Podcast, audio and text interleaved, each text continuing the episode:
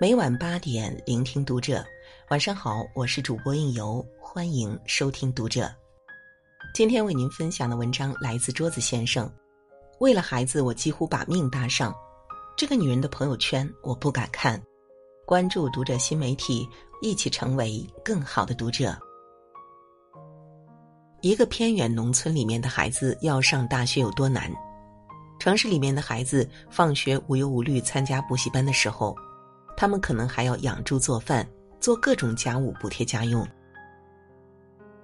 城市里面的孩子想要看书，可以直接去图书馆畅游书海，可是他们连去学校都要走很久很久，到学校已是满头冰滑。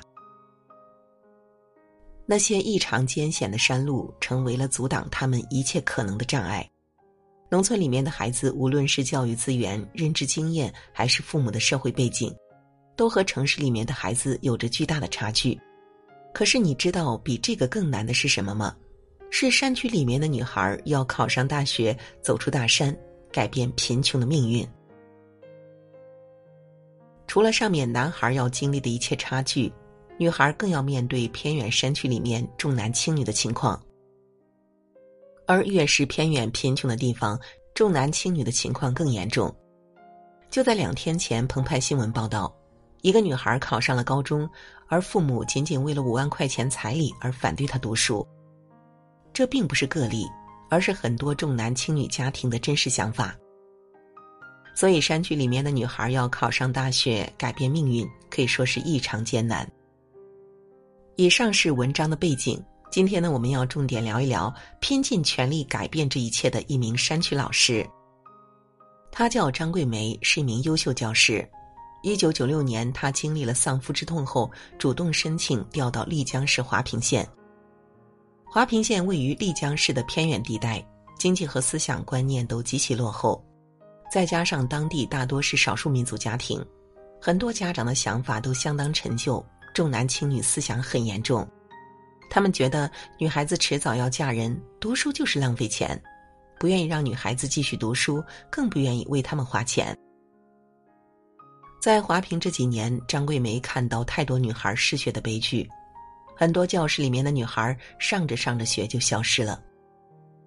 这些消失的女孩，大多数的命运不外乎两种：一种是早早的被父母嫁出去换了彩礼，换来的钱给哥哥盖房供弟弟读书，而他们自己还未成年就要嫁为人妇；另一种是外出打工或者在家帮父母干农活儿。十几岁就挑起了赚钱养家的重担，一桩桩悲剧让张桂梅又恨又急，因为她知道，如果放任这些女孩不管，她们这辈子乃至整个华坪都摆脱不了贫困。从这个时候开始，她就动了办一所免费女子高中的念头。我想救她们，我想让这些山里的女孩读书见世面。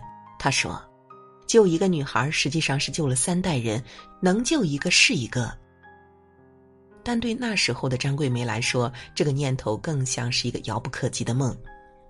有两个巨大的难题摆在她面前：缺人、缺钱。缺人是因为很少有家长愿意把孩子送来上学，即使是免费。她只好挨家挨户，一个个去做招生的宣传工作。偏远的山路崎岖难行，大多数是一些羊肠小道，走上去坚硬的石子硌得脚底板生疼。而张桂梅只能步行。有一次，她不小心在路上摔了一跤，摔得骨折。而比这更难的就是缺钱。建校要花钱，师资要花钱，学生生活要花钱。既然全免费，钱从哪里来呢？没有办法，他只能用最朴素的方式找人募捐。平时需要上课，而不上课的时候，他就拿着自己的优秀教师证件和对自己的报道。满大街去找人筹集经费，五块十块一样去筹集。有人骂他：“你戴着一个眼镜，斯斯文文的，做什么不好？怎么做一个骗子呢？”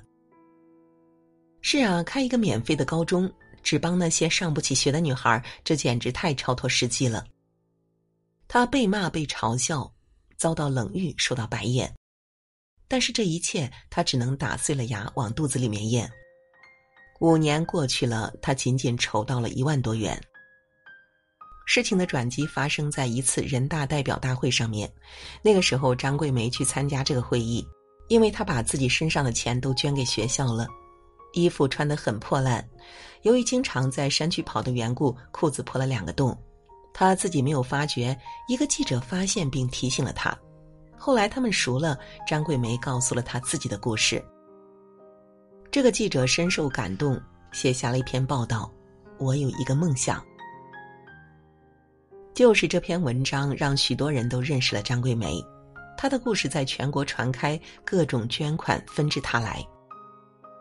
零八年熬过重重艰难之后，全国第一所免费女子高中——华坪女子高中被张桂梅建起来了。学校是建起来了，但是遇到了重重困难。第一，这些孩子的基础非常薄弱。明明读的是高中，很多知识却要从初中小学开始教。和城市里面的孩子差距太大，没有办法，他只能采取笨鸟先飞，比别人花更多的时间。每天他都要凌晨五点起床，拿着小喇叭唤起仍在酣睡的学生。自习、上课乃至吃饭，他都步步紧盯。他给孩子们规定吃饭时间只有十分钟。有人质疑他。这是不是太严了？他却坚持。我们的孩子基础差，要是不拿出吃饭睡觉的时间努力，我真怕他们考不上大学，走不出大山。第二，师资力量薄弱。按照他这个搞法，来这里的老师工作量实在太大。有的老师第一天结婚，第二天赶过来上课；有的老师生病也在坚持上课。这么高强度的工作。十七个老师跑了九个，最后只剩下八个。有人劝张桂梅：“为什么要那么认真？那些女孩能上大专也不错，何必要那么固执？”可是张桂梅不听，她容不得自己的梦想掺水。她觉得自己的学生最差也要上二本，而且要向清华北大看齐。第二也是最严重的就是学生的流失，招来了一百个人，走了六个。他走到其中一个女孩家里，却发现她妈妈把她留在家里干活，却让家里正在读初中的儿子去县城参加补习班。张桂梅一听非常生气，直接骂他脑子有病。他们遇到的困难很多，就是在这样的风雨飘摇中，他的学校差点倒闭。情况最差的时候，他们几个老师聚到一起宣誓，宣誓完之后，大家都哭了。不知道他们经历了多少困难，熬过了多少夜晚，最后终于熬到了第一批学生毕业，本科上线六十九人，这打破了当地的记录。就这样，华坪女子高中连续办了十一年，帮助一千六百四十五名贫困女孩从这里走进大学，其中不乏厦大、川大、武汉大学等名校。一本上线率超过百分之四十，连续九年高考综合上线率百分之百。这在丽江排名第一。曾经有学生爷爷奶奶握着张桂梅的手，边流泪边说：“自己死后终于能安心闭上眼了。”为什么？因为他们的孙女能够上高中，能够考上大学，是他们这几代人中的第一人。几代人的命运将会因为这个学生而改写。他不是给了女孩们一个读书的机会。而是给了他们一个改写命运的机会。张桂梅说：“你永远想象不到，知识在山里人心里它的分量是什么。”在央视的那段采访中，主持人问了张桂梅一个问题：“为了这个学校，你需要付出什么？”张桂梅说：“我几乎付出的是生命。”说完，她鼻子一酸，哽咽了。这是真的。他大概是整个云南过得最不体面的校长。自己从不买新衣服，还把自己的衣服分给学生们穿。有的孩子没有衣服过冬，她见状痛快的拿出了丈夫留给自己的最后一件衣物——毛呢大衣，送给孩子。为了改善孩子们的生活，她就会分批带他们出去加餐，吃猪蹄儿、回锅肉这些平时根本不敢想的东西。有一次，孩子们看到张桂梅几乎掏遍全身才凑够了饭钱，他们懊恼。对不起，老师，我们不知道物价这么贵。张桂梅摆摆手，没事儿，别放在心上。可实际上，张桂梅一天的饭钱只有三元，每顿饭只敢买两角钱的小菜。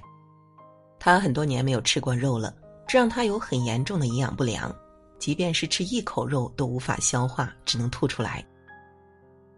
张桂梅没有存款，她把自己所有的钱都给了学校。他去年参加节目，节目组给了九百元奖金，他转手交给别的老师。让他去帮助两个因家境困难而在学校舍不得吃穿的傈僳族学生，获得了表彰奖金三十万，他分文不取，当场决定捐给学校的建设。他幼年丧母，青年丧父，中年丧夫，无儿无女，哥姐是最后的亲人，可是都因为自己的工作来不及见到他们最后一面。如今张桂梅六十三岁。无车无房无儿无女，亲人也已离她而去，只有一身疾病。朋友来看她，哭成泪人。她承诺：“我活着，一定活着。”如今的张桂梅患上了肺气肿、肺纤维、肿瘤等十多种疾病，每天要忍受常人根本不敢想象的疼痛。她再也无法上课，于是就拿着手电查寝，拿着话筒督促学生。做起了后勤和保安的工作，不断告诉学生要努力学习，考上大学，走出山区。医生说他活不过两年，张桂梅却说：“我活两年就够了，我的初心就是救人，两年我能救多少人啊？”这样的精神让我瞬间泪目，也让我们无数人为之汗颜。忽然想起那个故事。在大海边，一个人不断的把搁浅的小鱼扔回大海。有人忍不住对他说：“这水洼里有几百几千条小鱼，你救不过来的。”我知道，他头也不抬的回答：“那你为什么还在扔？谁在乎呢？”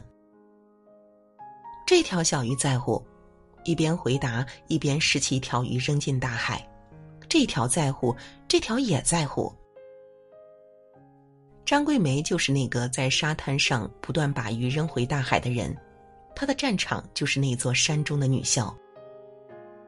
这一生只为救人和上天的不公博弈，摆正了原本倾斜的天平，砝码是自己的生命。张桂梅把一生都奉献给了学校，她就住在学校简朴的宿舍里面，就守在门口。记者问她：“您干嘛守着门口？”他说：“我可以挡点什么？他能够挡住什么呢？挡住那些想要把女孩从学校领回去的家长，挡住外界对女子高中的质疑和偏见，代替那些希望靠读书改变命运的女孩，挡住一切麻烦，托起他们摇摇欲坠的人生。”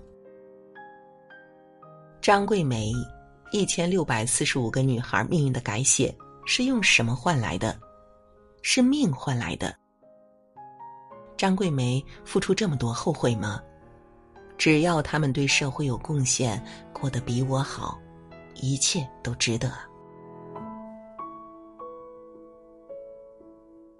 好了，今天的文章就为您分享到这里，感谢您的守候与聆听，我是应由，让我们在下个夜晚不听不散。